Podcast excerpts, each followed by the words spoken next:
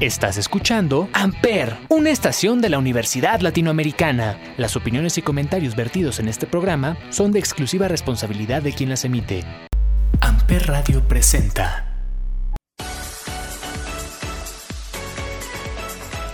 Hola, hola mi gente, bienvenidos a un nuevo episodio de este subprograma Café con Bombón. Tercer jueves de noviembre. Neta, señores, este mes se metió nitro porque va súper, súper rápido, ¿sí o no? Por favor, cuéntenos en arroba amperradio en Instagram qué tal les va tratando este mes. Y fíjense, hablando del mes, que estaba leyendo. Y me encontré con que el día de ayer, 17 de noviembre, se celebró el Día del Niño Prematuro. Y bueno, Prematuros se consideran a los bebitos nacidos antes de las 37 semanas de gestación. Justamente dada esta condición puede tener diversas complicaciones porque no se han desarrollado completamente sus órganos. En México se estima que hay más de 200.000 niños prematuros al año, un factor importante para disminuir los casos de complicaciones en, el embarazo y para, de igual manera, disminuir los casos de bebés prematuros es el control prenatal. Y es por eso que en este episodio de Café con Bombón estamos platicando con una mujer duda increíble, profesional de la salud, médico cirujano egresada de la UNAM, especialista en ginecobstetricia, con casi 30 años de experiencia en su área, de los cuales 16 laboró en el Hospital de Ginecopediatría 3A en la Ciudad de México. Ella es la doctora Angélica Morales. Así que saquemos lápiz, cuaderno, vamos hablándole a todas las personitas que les interese este tema. Y vamos preparando el café obvio. Mientras, vamos con un corte musical, ¿vale? Esto es Clean Bandit, Shampoo y Anne-Marie, Rockabye.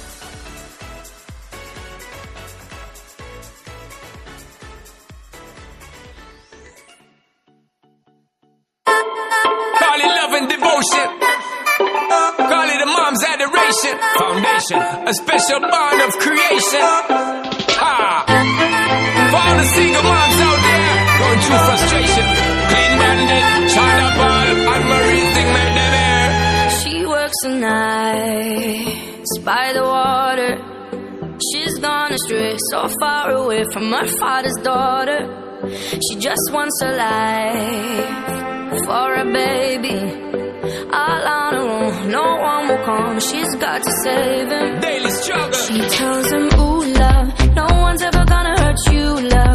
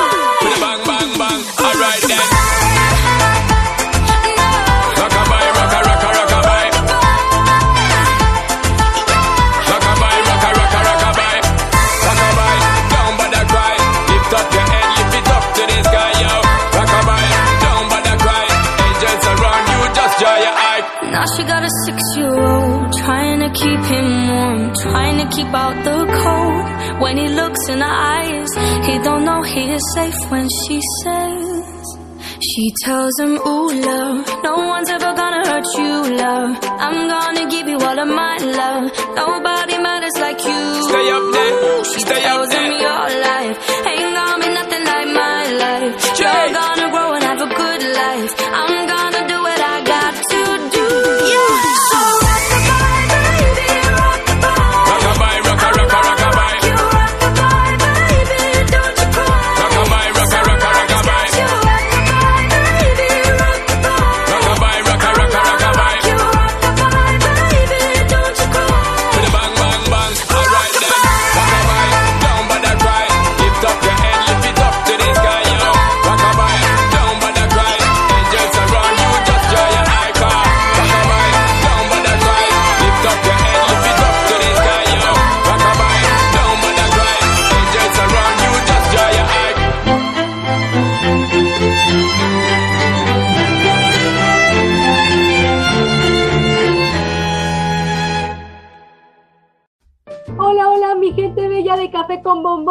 De regreso aquí a Amper Radio. Les comentaba que estamos platicando con una mujer maravillosa, una apasionada del servicio.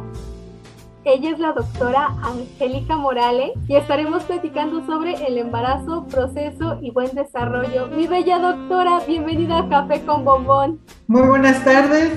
Muchas gracias por tu invitación, Ivonne. Y pues aquí estamos, listas para responder todas tus dudas. Doctora, muchísimas gracias por estar aquí, por acompañarnos en este episodio. Estamos muy gustosos de verdad en Amper Radio de tener su galardonada presencia, doctora.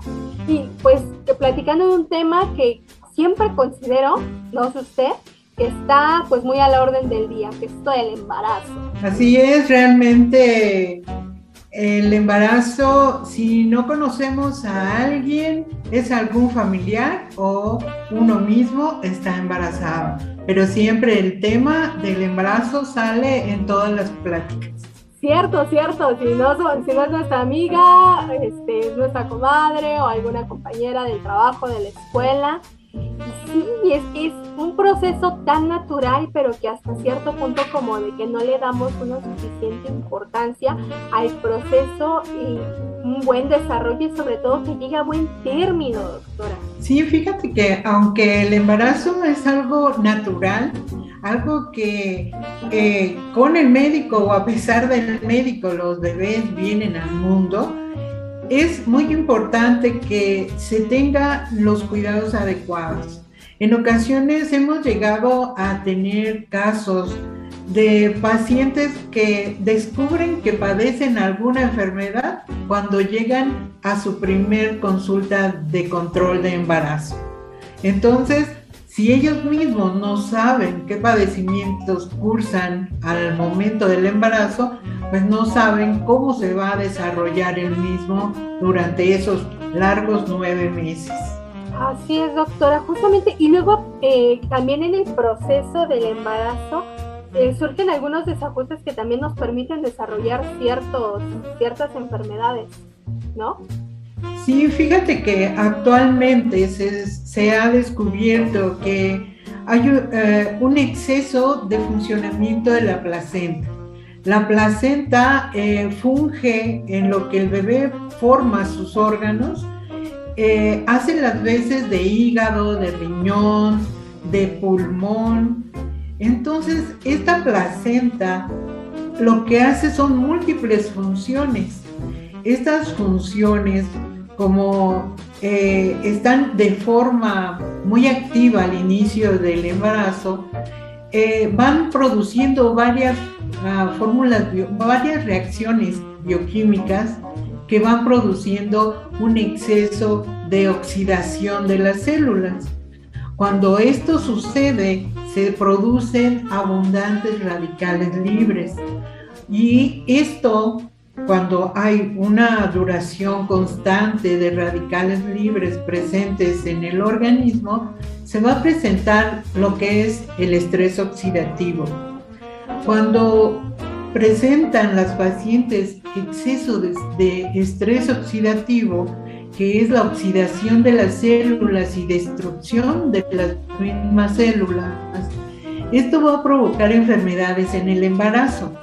Esto se ha descubierto últimamente con todo esto de las investigaciones de nanometría, de, eh, de las células más pequeñas que descubren hasta las sustancias de las sustancias, o sea que se van al micromundo que existe durante el embarazo. Y como grandes enfermedades o complicaciones del embarazo nos han llevado a perder muchas pacientes, muchos productos en los cuales pues nos quedamos eh, después de haber luchado tanto, nos frustramos demasiado porque no pudimos alcanzar a salvar esas dos vidas.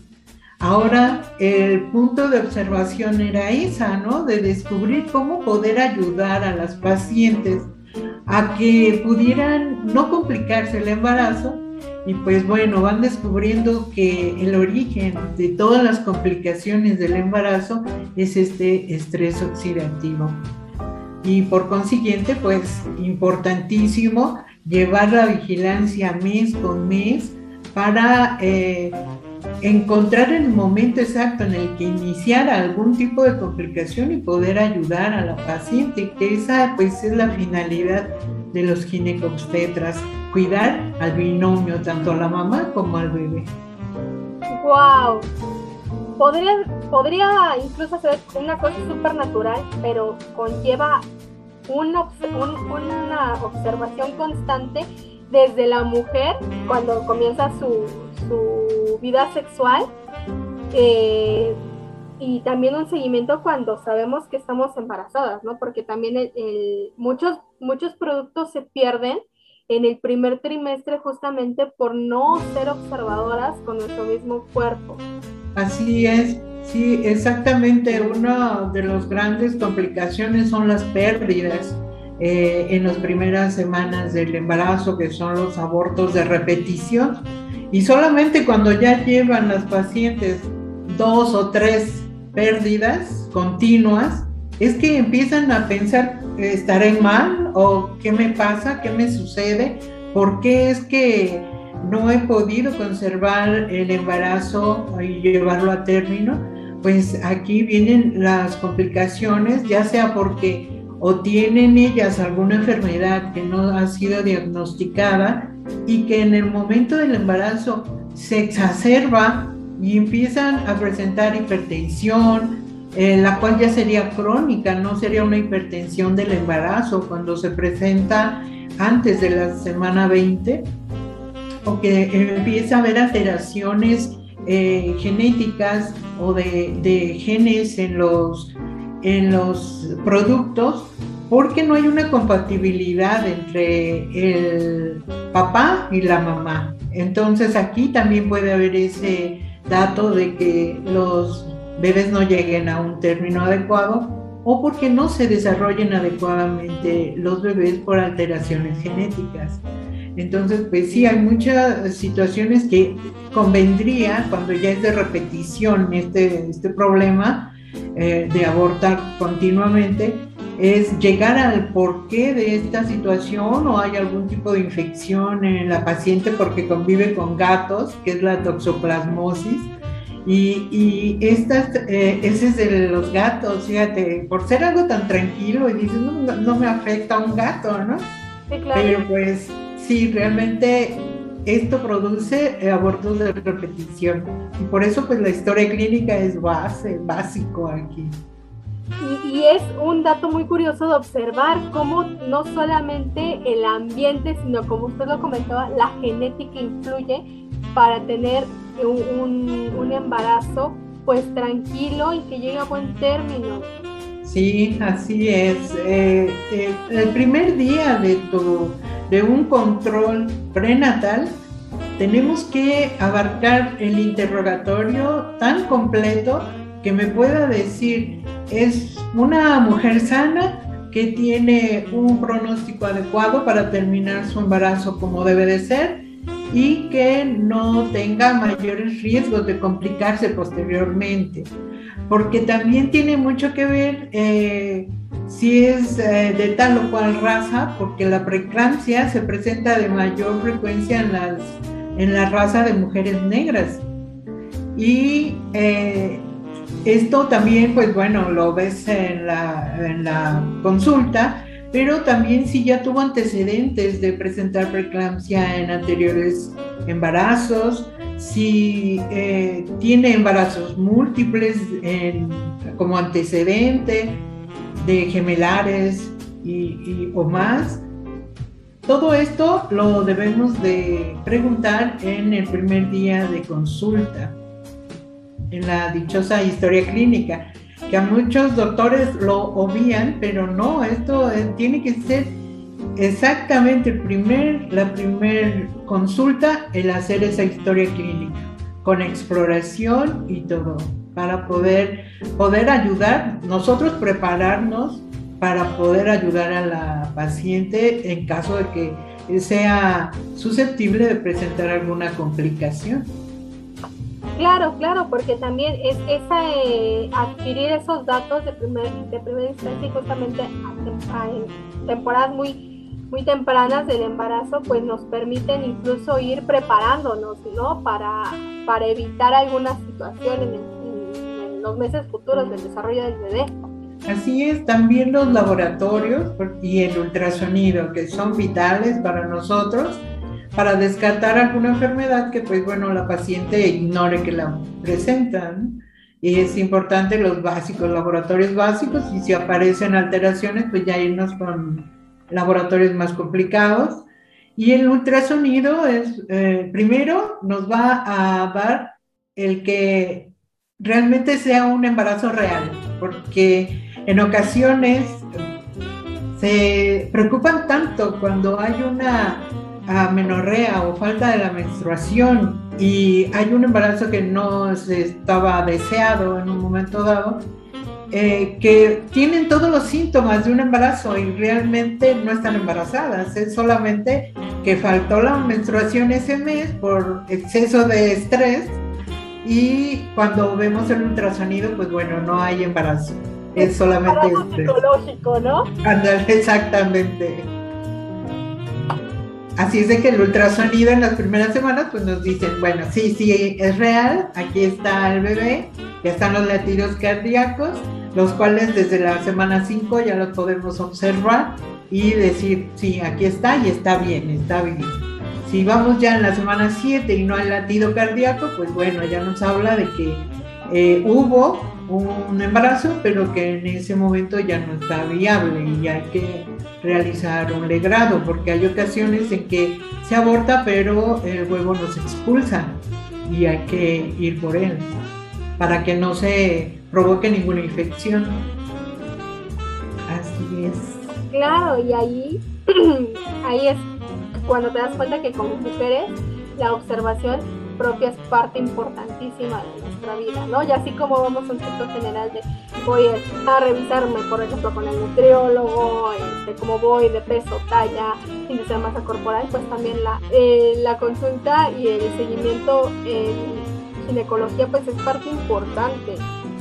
Así es. Eh, de hecho, eh, una visita al ginecólogo tiene que ser desde antes de la primera menstruación para valorar que esos ovarios estén listos, eh, empezar a educar a la niña en qué es lo que va a suceder, porque en ocasiones los padres no tienen eh, ni la idea de qué es lo que, por qué sucede y cómo sucede. Y pues lo que le dan en, en cuanto a educación a las hijas es como que muy parco hasta que ya llegan las clases en la secundaria, que es igualmente penoso, no preguntan, tienen infinidad de dudas y por no causar ahí este, el ser el punto de bullying, eh, los niños pues no preguntan. Y cuando van con, con la ginecóloga o el ginecólogo, eh, ya tenemos como que un poquito más de práctica en explicar qué es el ciclo menstrual y por qué sucede eh, ya los- las niñas no se quedan tan fácilmente con decir eso te va a suceder porque eres mujer y punto. No, quieren saber el por qué. ¿Qué es, ¿Cuál es la razón? Si tiene un motivo, algo tan desagradable que va a presentar cada mes, si tiene algún motivo de ser, si eh, es algo necesario, ¿no? Sí, y confirmo eso que estaba contando, la falta de, de educación sexual desde la casa y luego en las escuelas, porque incluso usted lo dijo, es necesario eh, platicar justamente y asistir con el ginecólogo antes de la primera menstruación y luego muchas chavas o muchas niñas, porque es en el periodo de entre niñez, esa parte de la pubertad, donde pum, te llega el periodo y si no te han platicado nada, te quedas todo choqueada. Y, la verdad a- es algo me pasa. sí, sí, sí, ¿qué Ah. me está pasando? ¿Y por qué me duele? O, o sea, No. esa- ese punto tan padre de ser niña y convertirte en mujer, como aquí en, en Occidente se, se considera, pues termina siendo una experiencia súper traumática. Así es. Que se, que se repite cada mes, olvídate. Sí, Ni aparte, ¿no? siquiera resuelves eh, la primera menstruación y ya viene la otra. Sí, sí, sí, todavía no, no, no te preparas psicológicamente siendo tus primeros periodos y ya viene el otro. Entonces sí, para muchas, muchas nenas termina siendo algo muy fuerte si no se tiene en- tan solo en la familia la conciencia de la educación sexual.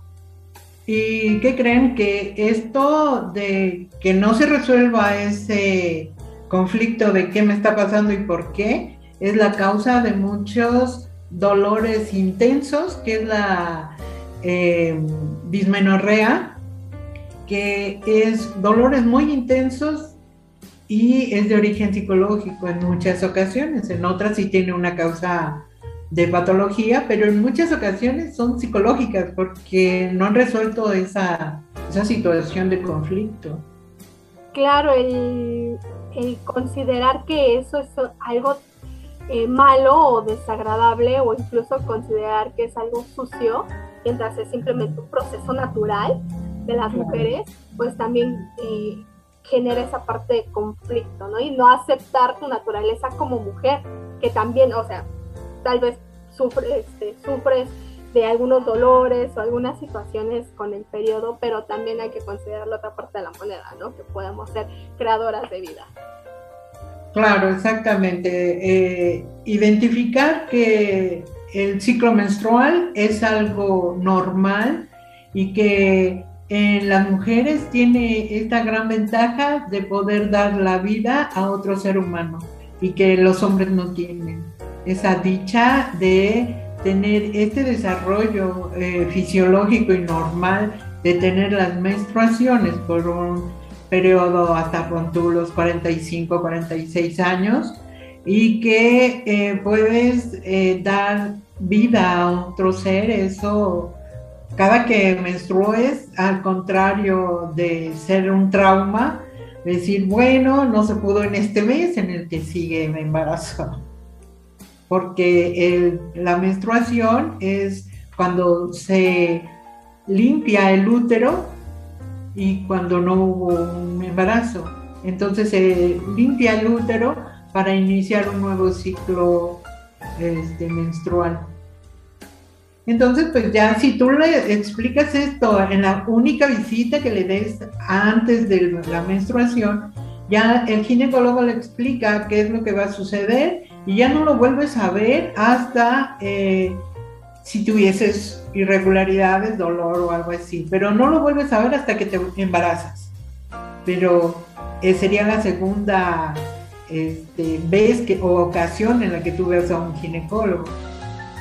Y es ahí donde te van a explicar qué es el embarazo, a qué vamos a, a ir cada revisión, que expliques, como ya decíamos, toda la historia clínica y empezar cada mes de estas visitas a valorar cómo va creciendo el bebé, midiendo el abdomen, tomar los signos vitales para ver que no haya ninguna alteración, a solicitar los laboratorios cada tres meses para ver que el azúcar se mantenga en su lugar, que no haya alteraciones renales. Todo esto se va a ir viendo progresivamente. En ocasiones, cuando van a los controles cada mes, dicen, pero si no me hace nada, solamente me miden, solamente me toma la presión. ¿Y para qué tengo yo que ir cada mes? Mejor voy cada dos, tres meses o cuando me duela algo. Pues es muy importante lo que se hace, pues porque si nosotros detectamos que no hay crecimiento de esa pancita por unos centímetros que sean, eso nos llama la atención y hay que tomar una, una, un ultrasonido para ver si no hay un exceso de agua, si realmente el bebé está creciendo, si no ha habido alguna pérdida del bebé y que eh, sienten movimientos, pero es el líquido, no es el bebé que realmente se mueva, tan solo con que no aumente en centímetros la pancita. Entonces, escuchamos el corazón en esas revisiones del bebé y medimos la pancita, o sea que es muy importante ver esta situación, ver los signos vitales para ver que no haya preeclampsia, ver que duerma bien la paciente, que no esté pasando muchos corajes, que la coloración esté adecuada. Bueno, es una revisión general cada mes que van y si hay alguna alteración o que se sientan mal, pues acudir a urgencias. Se tiene cita abierta a urgencias, toda embarazada. Oh, qué interesante. Y usted en, todos estos años que tiene experiencia en esta área, ¿cuáles son los eh, padecimientos que en un momento considera que con más frecuencia se dan entre mujeres embarazadas, justamente por lo que nos comentó del estrés oxidativo y todo eso? Sí, fíjate, yo estuve trabajando antes de jubilarme en el hospital, en el principal hospital del norte de la Ciudad de México, que es la Gineco 3A, es abocada eh, solamente para ginecobstetricia y para el Estado de México, para el norte del Distrito Federal y eh, zonas ahí conurbadas. Entonces, pues nos llegaban muchísimos, muchísimos pacientes y a ah, y pues teníamos terapia intensiva para embarazadas que ya nos llegaban eh, sin control prenatal, que esperaban solamente a que llegase el momento para ir a registrarse y, parir en el hospital que le tocaba, que era ahí con nosotros, o en los hospitales que están eh, de menor, um, que no tienen eh, todos estos... Uh, servicios ¿no? de urgencias, pero que atienden a las pacientes por ser solamente de un parto. Pero son los que tienen partos eh, que han tenido un registro o una vigilancia continua y que es normal. Y van y se atienden normales. En donde estamos nosotros se le llama de un segundo nivel y aquí en este segundo nivel se atienden a los pacientes que pues ya tenían complicaciones y pacientes que llegaban sin ninguna vigilancia mensual y que llegaban complicadas ya a urgencia. Y llegaban con, eh, la principal era la preeclampsia.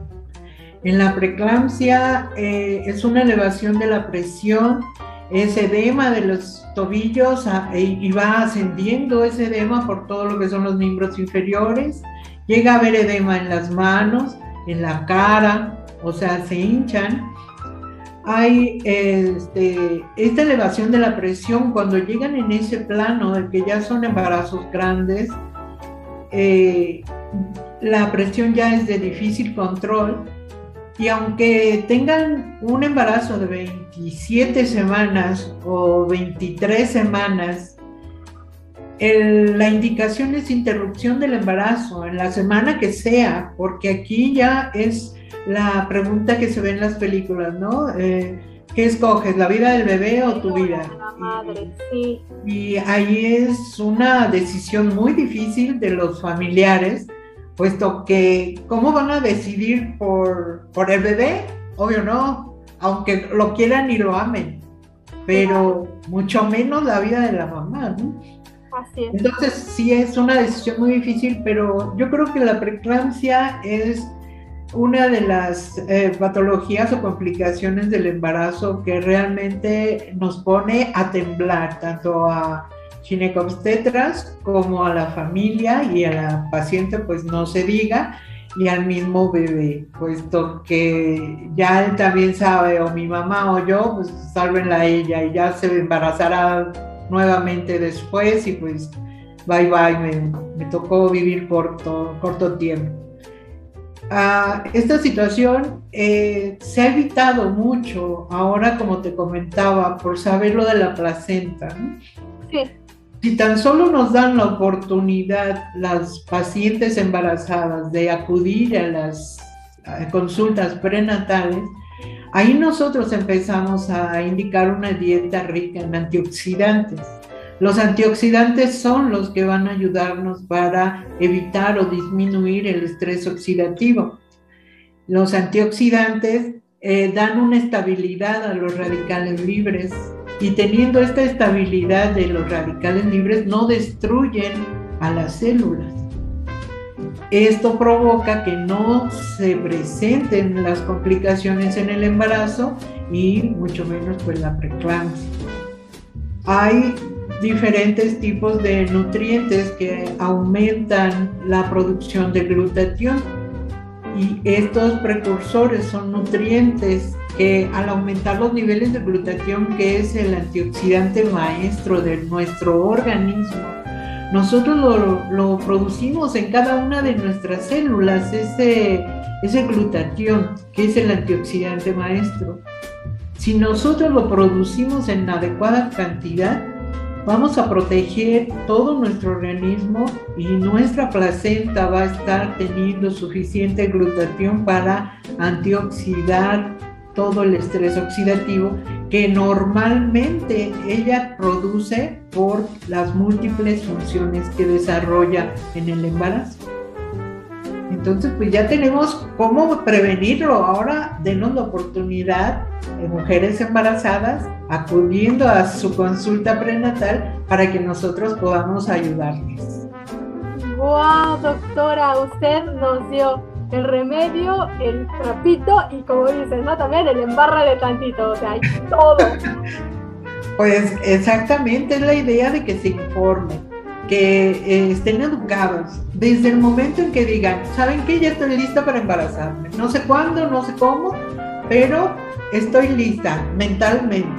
Ahora me voy a preparar físicamente para poder esperar un embarazo en el momento que Dios quiera o que ella tome la decisión y su pareja, ¿verdad? De embarazarse. Sí, claro, por supuesto, porque eh, ahora la cuestión de la información ya no es, o de la carencia de información ya no es un pretexto. Creo que ahora tenemos la información al alcance de la mano. Entonces, que tengamos la paternidad porque, nace, porque así lo decidimos, porque somos responsables y estamos listos para ser padres, madres. ¿no? Así es, así es. Gracias, mi hermosa doctora Angélica. De verdad es un gusto compartir el tiempo con usted. Muchísimas gracias por los minutos que nos ha brindado aquí en Café con Bombón. Muchísimas gracias por la información. Muchísimas gracias. Se nota su profesionalismo y sobre todo su experiencia. Pues gracias a ti, Bombón, por haberme invitado y pues si tú gustas, cuando tengas un espacio, pues podremos seguir platicando específicamente de cada una de las este, complicaciones y qué podemos hacer para evitarlas. Estaría increíble eh, platicar, pues, pues sí, justamente más al fondo sobre cada complicación y cómo prevenirla, doctora. Porque así como debemos de tener la información eh, de lo que es, pues también cómo prevenirlo. Considero que es parte importante de la responsabilidad. Así es, Bombón, mi querida Bombón. Muchísimas gracias, hermosa doctora. Y gracias a ustedes, queridos, por quedarse en un episodio más de Café con Bombón. Se quedan escuchando Amper, donde tú haces la radio. Nos escuchamos la próxima semana. Chao.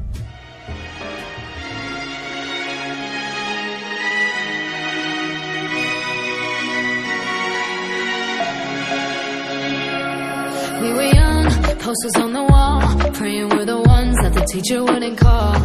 We would stare at each other, cause we were always in trouble. And all the cool kids did their own thing. I was on the outside, always looking in.